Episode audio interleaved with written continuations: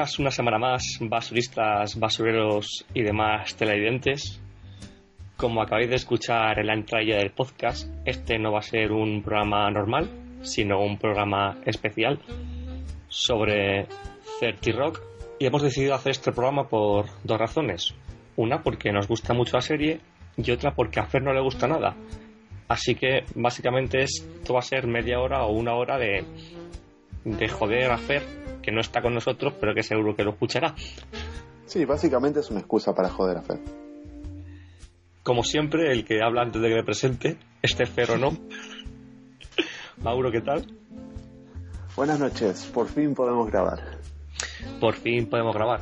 Así como anécdota principal, vamos a, a contar que llevamos como que dos horas para intentar grabar.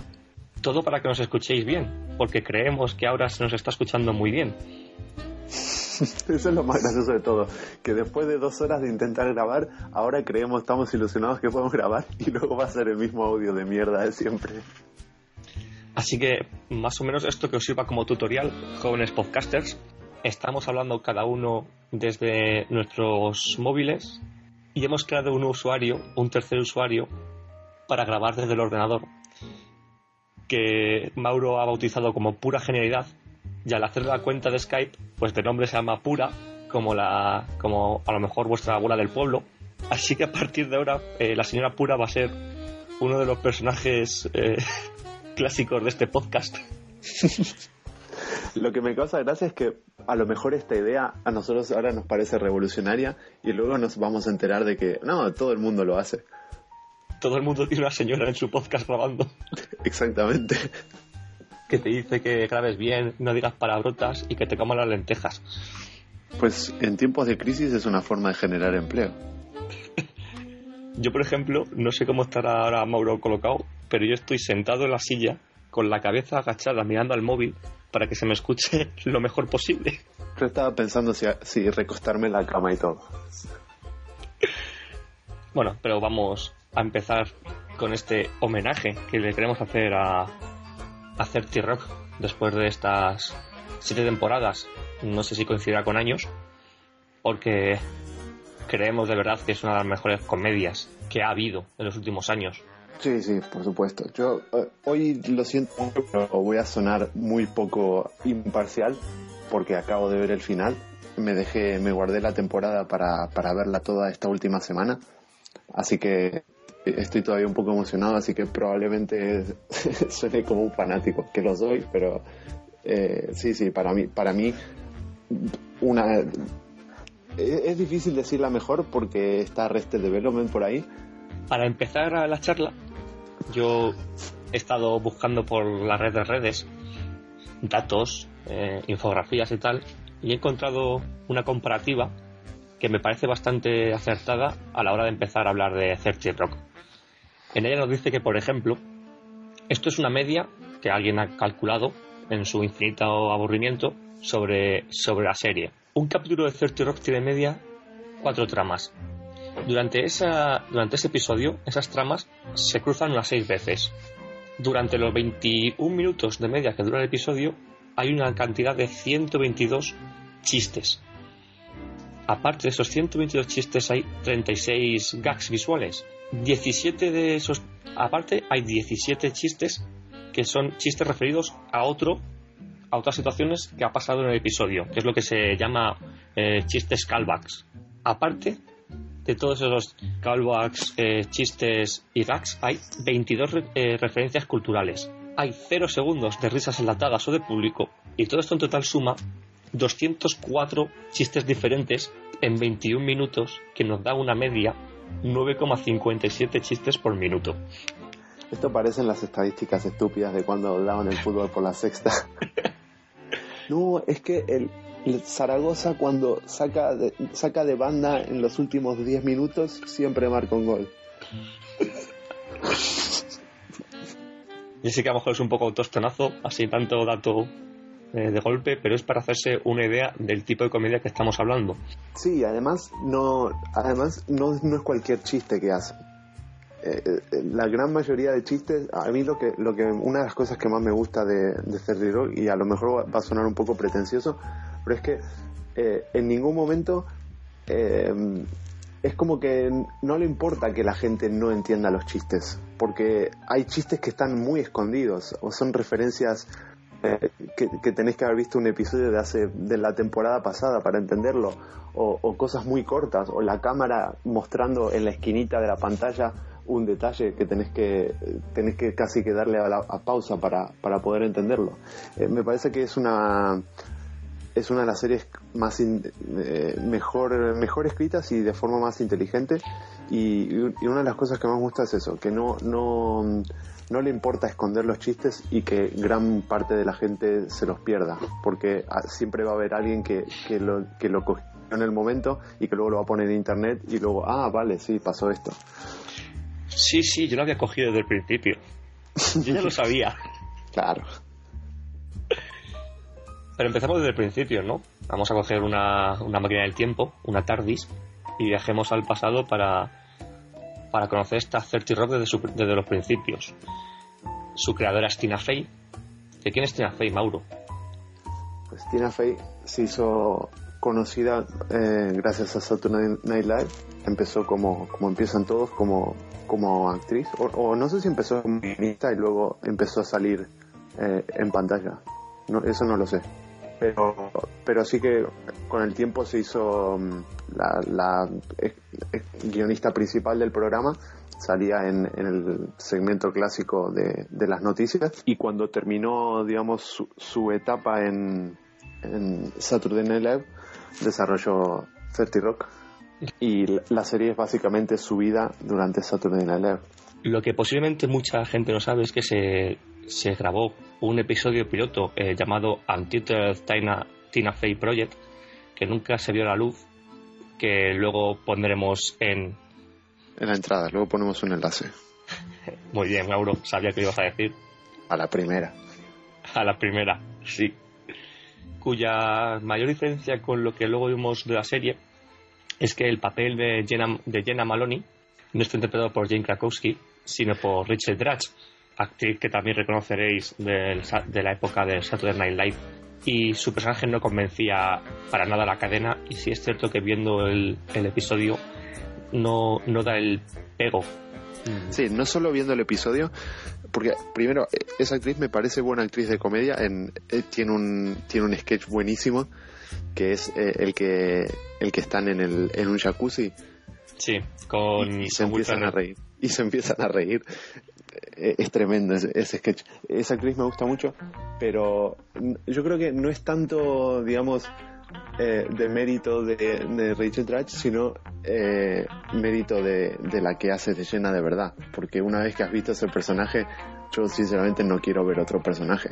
Luego sí es verdad que Rachel Dratch ha, continuado saliendo como invitada especial en varios episodios durante toda la serie además. Yo quiero recordar que era la mujer de los gatos o algo de eso.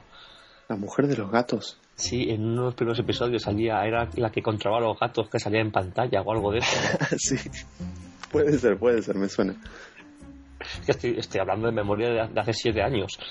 Sí, eso es una de las cosas que, quería decir, que eh, tiene tantos chistes y pasan tantas cosas, porque vamos a, hay que ser sinceros, eh, digamos, 30 Rock historia tiene muy poquita digamos, la primera temporada tiene un poquito más y esta última, eh, digamos, cerró todo, pero en medio eh, nunca fue lo más importante la historia de la serie.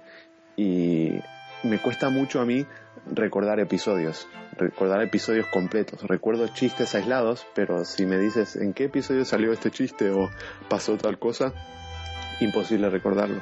Y es algo que con otras series eh, no me pasa.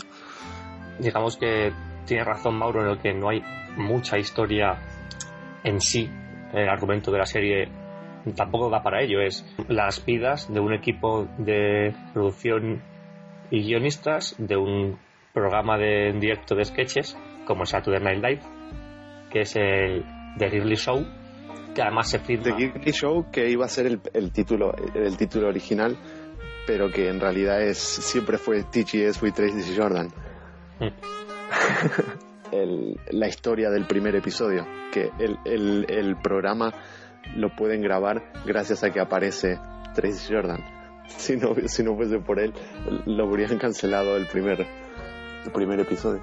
Y el programa se, se emite en NBC, en NBC, se graba en el, en el Rockefeller Plaza verdadero, y es una de las cosas, de las muchas que vamos a hablar de, de 30 Rock, que tiene un paralelismo con la realidad muy importante. Sí, para mí esto es el, tema central de la serie. Eh, todo el, el, el metarrelato de, estar haciendo un show. O sea, el, el, programa es falso, pero la cadena es real. En todo momento hablan de NBC y de, y de General Electric, que es la, la empresa grande que la que, es del mismo grupo. Eh, esto para mí es el, tema central y, el, digamos, el eje que conduce a toda la serie, que es todo el tiempo estar haciendo referencia a la actualidad de la cadena, a, la historia de la cadena y a todo lo que la rodea. Digamos que hay un grupo de cuatro o cinco personajes principales, que si no los conocéis, shame on you. Tenemos a Liz Lemon, que es Tina Fey, que es la protagonista de la serie y es la la guionista principal de, este programa, de, The Gilly Show. Tenemos a Tracy Morgan, que es el actor famoso que contratan para poder salvar el show. Tracy Morgan es el actor, Tracy Jordan es el personaje. Son lo mismo. Tracy Morgan es otro alumno de Saturday Night Live. Y aparte del personaje estar, estar basado en sí mismo, Tina Fey reconoció que muchos de los chistes de Tracy Jordan o de las situaciones vienen de las cosas que dice su hija pequeña. que, pone, pone en boca de Tracy Jordan eh, las ocurrencias de su hija pequeña. Hace poco dijo una entrevista, creo que con, no sé si con Conan o con, Craig Ferguson, que llegaría un día en que su hija dejara de ser una niña imaginativa y entonces tendría que dejar de copiarle los chistes. Pero esperaba que ese, que ese día no llegara pronto. Aunque creo que tiene otra pequeña u otro pequeño, así que todavía tiene cantera. Al próximo proyecto. Luego tenemos a Jenna Maroney, interpretada por Jane Krakowski, que mm, el gran público la reconocerá mm, de Ali McBeal, que es la estrella original de este The Daily Show. Es una parodia de la diva televisiva y digamos que eh, durante toda la serie hay enfrentamiento de egos entre Tracy y Jenna, con Liz de por medio, como si fuera su madre, y esto es muy importante lo que voy a decir, para lo que luego hablaremos, como hilo, ¿eh? Finísimo. El cuarto en papel es Jack Donaghy, que es Alec Baldwin, que es el nuevo presidente de la network. Es un tío es, digamos la, la, exageración de la, de la figura del republicano capitalista ejecutivo eh, representa todo eso junto, elevado a la máxima potencia. Otro personaje que tiene Fey reconoció que estaba escrito para Alec Baldwin y que cuando Alec Baldwin dijo que sí, no pudo estar más contenta. Y es una de las claves, Alec Baldwin es una de las claves de esta serie.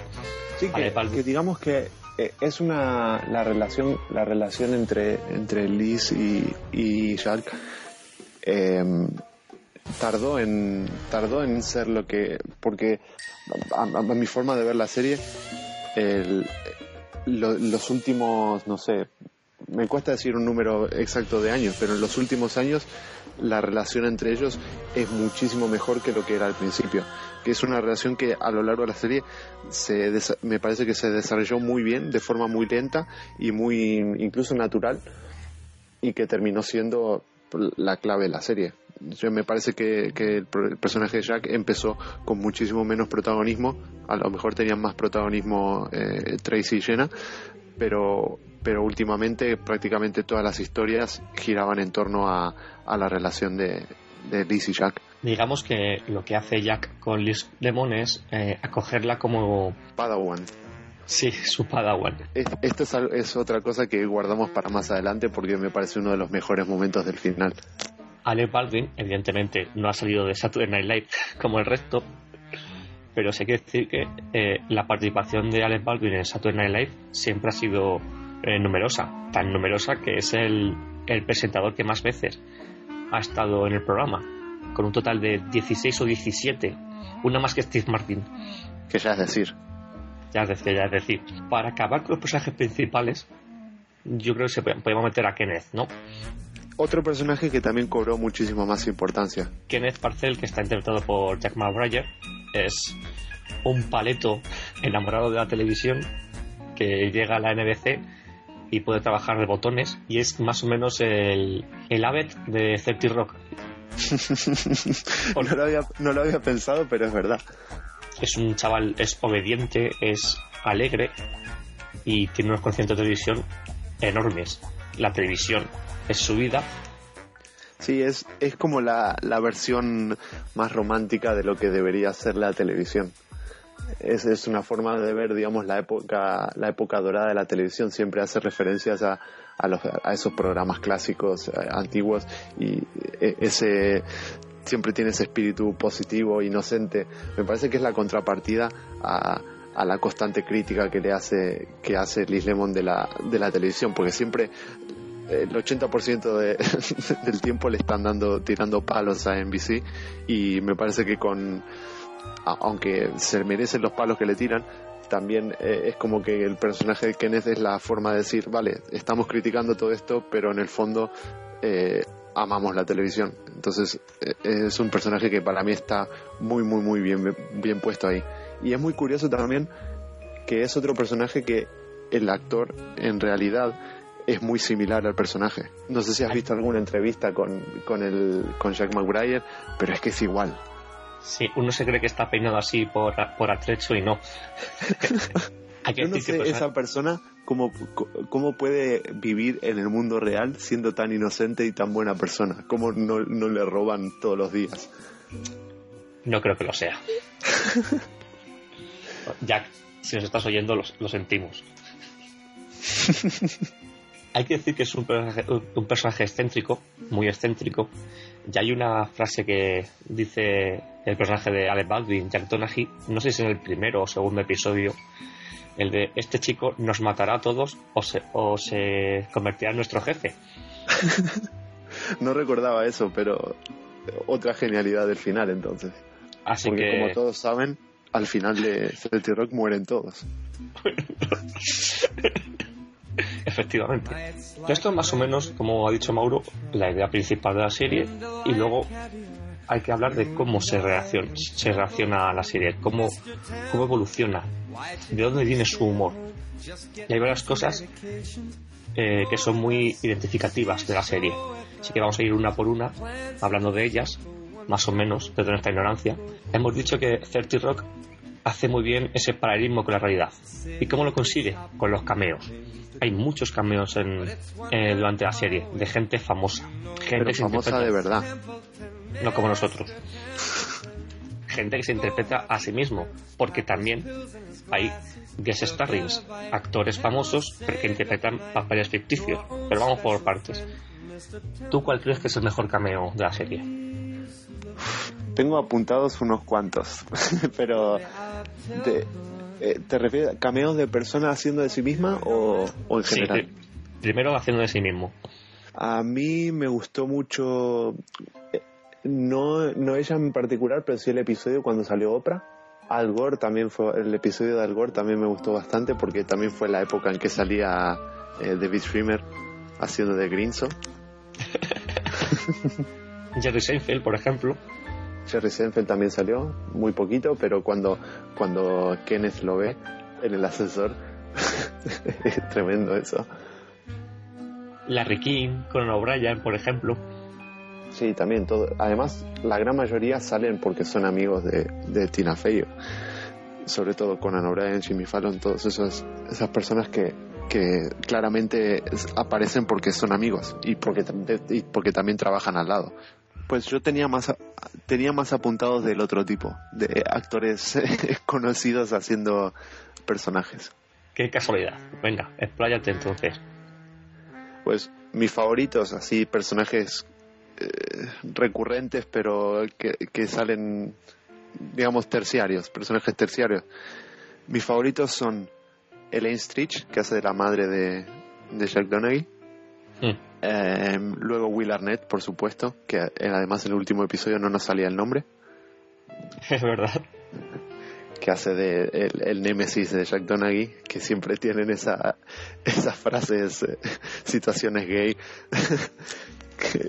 forzadísimas y súper exageradas, esos duelos de mirada bien cerca. Eh, Devon Banks se llama. Sí, Devin Banks. Y luego, ah, por supuesto, el Doctor Spaceman, interpretado por Chris Parnell, también de Saturday Night Live. ¿Y cuál más? ¿Cuál más? Pues esos, son esos tres son mis favoritos. Pero después salieron un montón. Eh, la chica esta, ¿cómo se llama? Que salía en Kikas. Chloe Moretz. También bastante bueno de las últimas temporadas. Yo recuerdo con especial cariño dos. Eh, primero John Hamm, como este novio que tuvo Liz Lemon. Ahí John Hamm demostró que no era solo Don Draper y que tiene mucho talento para la comedia. Muchísimo. Porque salió en un montón de cosas eh, cómicas y yo me muero de ganas por ver a ese, a ese tipo en una comedia. Que termine Mad Men, por favor. Y James Franco, con su novia almohada japonesa. Oh, cierto, cierto. Que ya no me acuerdo si hacía del mismo o de un personaje. No, sí, sí que hacía del mismo. El multidisciplinar James Franco. James Franco hace de todo. Algunos dirán que hace de todo, pero nada bien, pero. Yo no digo eso. No, y ahora, ahora me están, me están volviendo eh, nombres a la cabeza. Luego en la, primera temporada también me gustó mucho el personaje que hacía Jason Sudeikis, que también hacía de, novio de Liz. También recuerdo que salió en una temporada Peter Dinklage. Sí, es verdad. El Tyrion de Juego de Tronos, para el que no... Y también... Ah, Matt Damon, por supuesto. Elizabeth Banks como novia de Jack Donaghy. Eh, Moore. ¿Esto, ¿Esto que es? A ver quién se queda sin ideas antes. que mira que tengo aquí una lista de la, de la Wikipedia. No, yo solamente tengo un papel con nombres apuntados, pero ya no tengo más. Para que la audiencia se haga una idea de lo que estamos hablando, a tirarnos otros 10 minutos diciendo nombres. Yo creo que no hay episodio de Certi Rock que no tenga algún cameo o alguna aparición especial. Sí, me, me cuesta mucho me cuesta mucho pensar en, un, en un episodio así, es verdad. Otro signo de diferenciación de la serie como comedia es que dentro de este universo ficticio de la NBC van creando una serie de películas y shows falsos, la mayoría para mofarse de la cadena, y hay que decir que la, que la NBC hace mucho para que se mofen de ella, sí, digamos, eso es una de las cosas que más me sorprende y que me parecen más admirables, de que pese a todo lo que, hizo mal NBC en los últimos años, prácticamente desde que terminó Friends, eh, hicieron cagada tras cagada. Pero eh, lo que me resulta increíble es que pese a las malísimas audiencias que tenía este Rock y a la constante crítica, pero crítica muy, muy, muy dura que les hacían, la mantuvieron tanto tiempo en la antena. Yo creo que eh, por un lado es como que no, a lo mejor no estaban ganando demasiado dinero con Century Rock, cancelarla era tan mala idea desde el punto de vista de, que la crítica, a la crítica le gusta tanto que sería tan mala publicidad que no era viable cancelarla. Pero sinceramente es muy es muy irónico y muy paradójico que una serie que todo el tiempo te está te está digamos destacando tus defectos tener, estás prácticamente obligado a, mantenerla en el aire. Hay que decir que Certi Rock tiene, por ejemplo, 10 Emmys, la mayoría para Alex Baldwin como mejor actor. Luego tiene cuatro eh, Emmys de estos de baja categoría, los semis creativos, esos que, no, que nunca se ven por la tele. para la gente fea, digamos. Y tiene otros seis globos de oro. Así que aunque no tuviera una audiencia aceptable, que me gustaría saber lo que es una audiencia aceptable ahora mismo en NBC. Como dice Mauro, sí tenía un apoyo crítico bastante importante, no solo en los premios, sino cualquier crítico televisivo estaba enamorado de Certi Rock, lo que convierte a Fer en, un no crítico televisivo. Todo lo contrario. lo contrario. Luego, yo ah, sí que tengo apuntado un top ten de las de las series inventadas, las series falsas de, a lo largo de la serie. Pues empieza con ellas porque yo también lo tenía aquí apuntado. Qué bien preparado está este podcast. bien preparado, pero por separado. No nos pusimos de acuerdo en nada. No, pues podemos ir diciendo cada uno las que más nos gustaban entonces. Venga, empieza tú. Eh, los amantes clandestinos. Eso es del episodio, el, creo que se llamaba El Generalísimo que es cuando hacen una parodia de las telenovelas mexicanas y sale Alec Baldwin haciendo de, del típico, eh, eh, no sé, macho latino. A mí me gusta también eh, MILF Island. MILF Island. que es una parodia de, estos realities como Survivor, en el que los concursantes son adolescentes, pero adolescentes, chavales de 14 años y, mujeres maduritas de pechos operados. Pues esto en su momento fue uno de los mejores episodios de la serie y si lo si este programa lo hiciesen hoy de verdad, pues yo me lo creo, ¿eh? O sea, no estamos muy lejos de eso. A mí me gustó mucho eh, cuando hicieron Deal Breaker, que es la, la, frase que se inventó Liz Lemon y le hacen un show que simplemente es de estos eh, shows que como si fuese el diario de Patricia o algo así, en el que Liz Lemon da em, consejos sobre relaciones y no tiene ni puta idea. Yo como no, tengo que mencionar a Will Ferrell. Durante su aparición en el show protagonizó Beach Hunter. Beach Hunter. Cazador de putas. y lo mejor de todo es que esto sí que me gustó mucho, aparte de ponerte extractos falsos del show, en muchos episodios te ponían la mosca, la típica mosca de anuncio que te suelen poner durante las series. Pues aparecían promos falsas de Beach Hunter también durante la serie. Sí, y además eso lo que tiene bueno es que aprovecha lo que mejor hace Will Ferrell, que es la, comedia física. No hace falta decir nada, simplemente con, una mirada y, esa cara seria de como si fuese una serie de verdad, ya te hacía matarte de la risa. Y en esta última temporada eh, lo, volvieron a hacer. ¿Tu turno? Mm, también tengo... Ah, bueno, como, como no eh, nombrar eh, Queen of Jordan, que es el, el, reality que se inventaron, que es simplemente para parodiar todos los realities de este canal Bravo, que son todos estos realities eh, que siguen a los famosos como, y, siguen su vida y es toda una versión súper exagerada de, diva. Y entonces cogen a la mujer de, Tracy Jordan y, hacen un...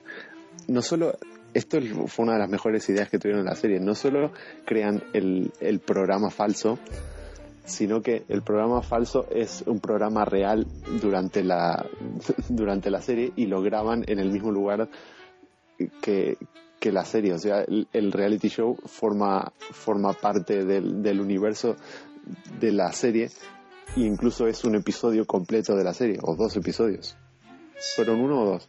Yo creo que dos. Pero ahora me pillas. Es que son tantos niveles de meta que me cuesta, me cuesta explicarlo bien.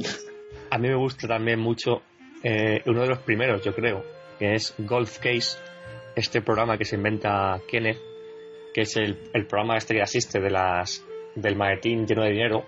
Ah, sí.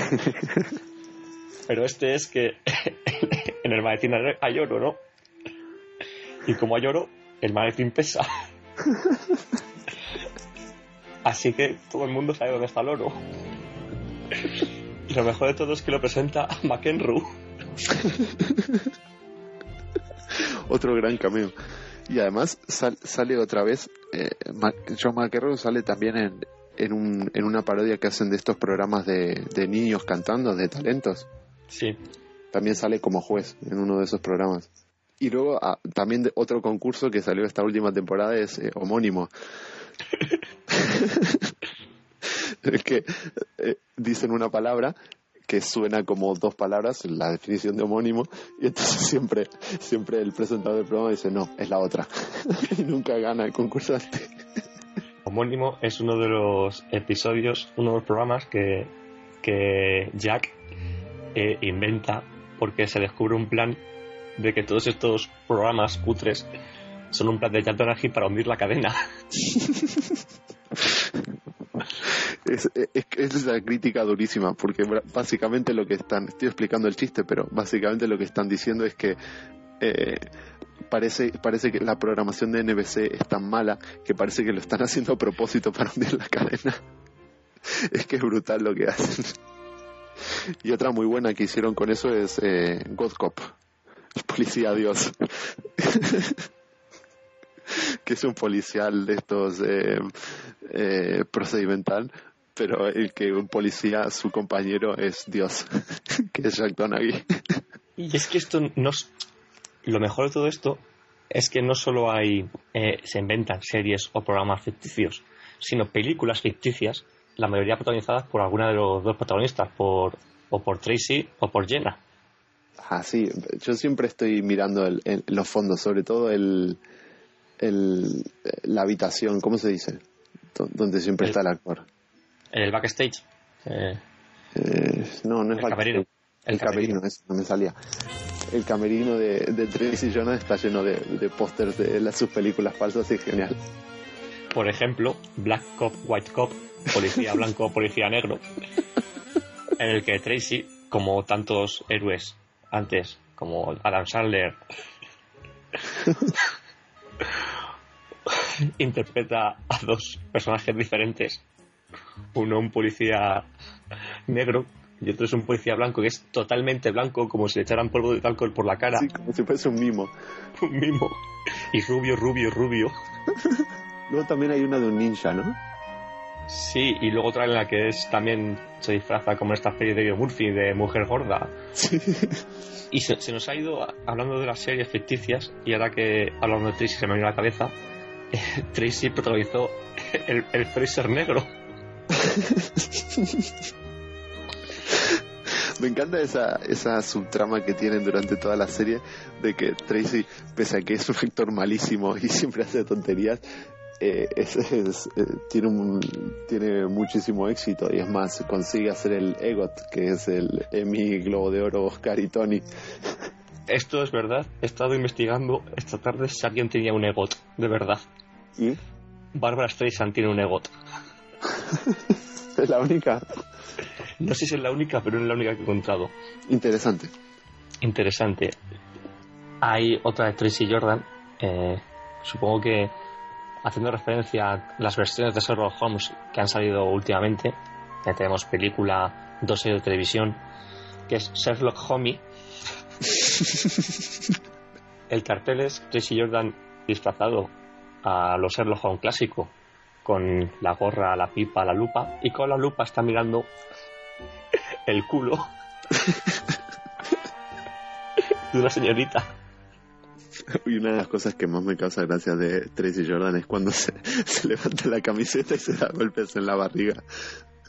y eso es lo más gracioso que hace. Y luego ya para acabar, eh, hay, hay muchas más, pero para acabar, eh, yo estaba buscando, en un episodio de, de 30 Rock se, se descubre que hay una parodia porno de la vida de Tracy. O que, además creo que Tracy la produce. Y esto es un guiño, esto es un guiño a la parodia porno original y verdadera de, de la serie. Que yo no me atrevo a ver. yo lo he visto, yo la he visto, pero solo como, como información para hoy. Que está protagonizada, la actriz porno esta, esta eh, es la que también hace la versión porno de Sarah Palin. Porque Tina Fey también es conocida por sus imitaciones de Sarah Palin. Entonces, esto es todo como un círculo también cerrado. Sí, fue muy bueno. Esa época, esa época de la serie fue muy buena porque esa retroalimentación entre Saturday Night Live, el éxito que tuvo con eso y las referencias que hacían en, en Set Rock fue muy bueno para la serie. Sí, hemos hecho cameos, eh, apariciones especiales, eh, shows falsos, un humor eh, muy referencial, muchas referencias a la política americana, a la televisión americana, a la actualidad americana, que le hacía también que fuera una serie de actualidad, en cierta Sí. parte, ¿no? Sí, to- totalmente. Y es, y es una de las cosas que muchas por, eh, por las que mucha gente eh, o, o- o no la ve tan graciosa o le cuesta seguirla, porque muchos chistes hay que estar, no digo enterado de todo, pero sí que hay que estar un poco despierto y saber qué está pasando, no en el mundo, no, no, no en el mundo, porque tampoco es tan lo que están haciendo, pero pero sí que hay en muchos casos si no estás al tanto de, de lo que están hablando pues no te va a hacer ni gracia no te va a hacer gracia Yo eso lo llamo la problemática Stephen Colbert. exacto pero es lo que decíamos antes que es, es, es una serie que a la que no le importa que, que, que mucha gente no vaya a entender eso o que, o que lo, retorcido que, que hacen los chistes mucha gente no lo vaya a entender o sea demasiado difícil de seguir porque por momentos la serie incluso para mí que, que, que me gusta mucho y que me encanta ese estilo de humor hay momentos en que te cuesta seguirlo, que tenía que volver hacia atrás para coger todos los chistes. E, es, eh, complicada y, esa, esa decisión consciente de no me importa no me importa lo que la, la, gente que no lo entienda es como David Simon con The Wire que cuando dijo eso de que, jodan al espectador medio esa, esa actitud me gusta mucho. Pero Tina Fey tiene más mérito porque ya está en una network. David, David Simon de HBO pues sí se puede permitir decir eso pero... Tiene mucho más mérito decirlo, pero sin decirlo explícitamente, sino mostrarlo constantemente con acciones y en la cara de, en la cara de tu jefe.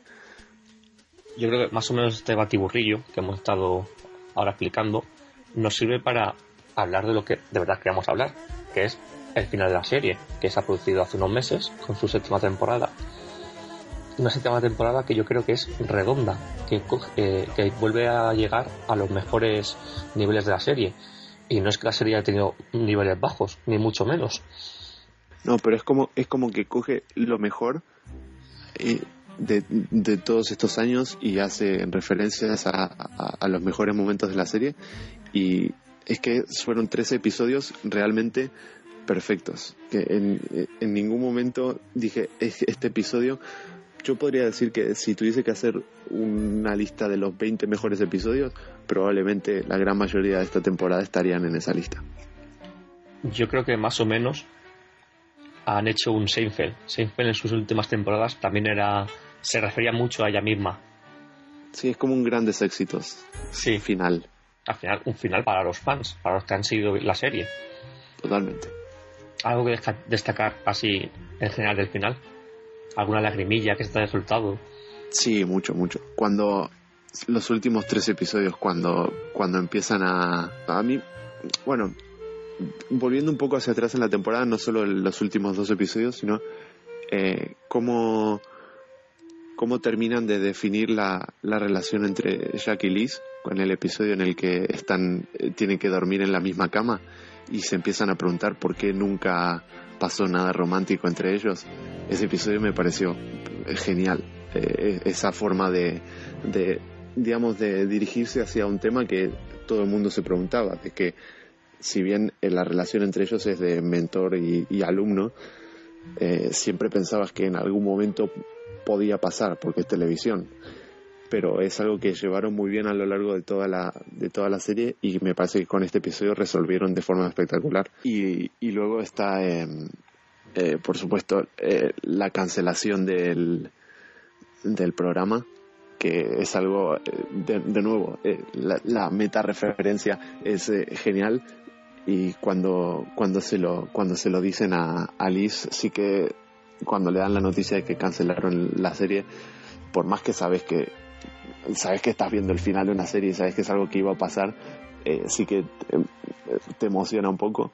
Y luego cuando, cuando llegan los hijos. Y luego, bueno, el, episodio final entero, los últimos 20 minutos también. Si, si te gustaba mucho esta serie, a más de uno estuvimos cerca de, de, soltar una lágrima. A mí es que Internet me ha quitado la poca sensibilidad que tenía.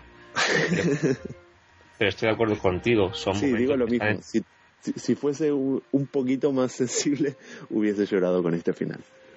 Así que Basura TV recomienda para los que no hayan visto todavía el final de 30 Rock que lo vean con un paquete de tienes al lado. Y bueno, Mauro, yo creo que nos ha quedado algo pequeñito, humilde, pero hemos hecho un buen repaso, más o menos, de la serie. Sí, con, mucho, mucho cariño. La, e, es una serie que va a dejar un vacío enorme para mí sobre todo ahora que las comedias del PC, las mejores están, esta terminó, The Office termina este año, Community, bueno, mejor no hablemos de Community, Community asterisco, así que va, va a dejar un, me parece que va a tardar, va a pasar mucho tiempo hasta que haya otra comedia de esta calidad eh, de esta calidad tan constante durante siete años con este nivel de, de, inteligencia, de, de, guiones, de actores, de, de, los cameos, todos los cameos que, que, hablamos, me parece que es una serie que, que no solo no solo era una comedia de entretenimiento, sino que pretendía contar algo más, contar, eh, digamos, dirigirse hacia temas importantes de por qué el negocio de la televisión no funciona como ahora, o hablar de temas políticos o temas sociales, me parece que eh, va, va, a pasar mucho tiempo hasta que veamos algo igual, sobre todo en, en abierto. Yo creo que nos queda Parks and Recreation, pero a ver si no la cancelan también este año. puede ser, puede ser. Yo creo que de nuevo va a pasar lo mismo, que no, no se lo pueden permitir. Entonces ya nos queda la última pregunta, la última cuestión. ¿Qué canción de todas las canciones de la serie ponemos en final? Eh, yo pondría la de la del final, la que canta Jenna al final. Porque es así como muy de muy de despedida, muy emotiva. Muy bien. Nosotros somos emotivos, sobre todo eso.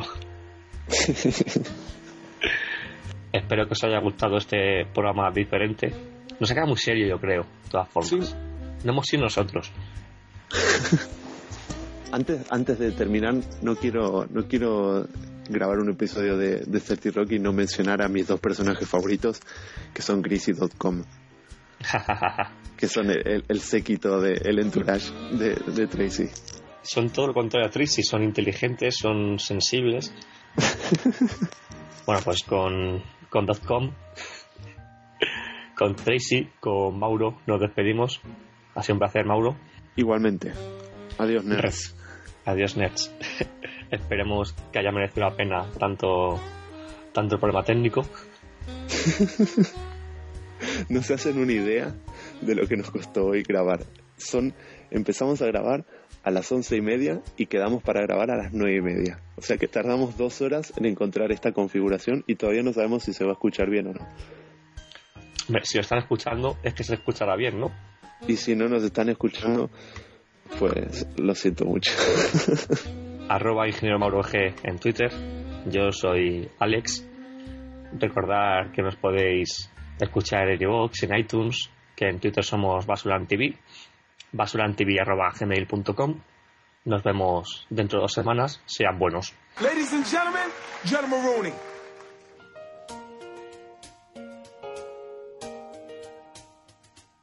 The Irma, Lerman, Merman murder. Turn the bird's word lurid, the whir and the purr, the twirl a girl. She would the world, word demure. The ensures a law for valor, whoop your carry war. One fervent whirl over her turgid error.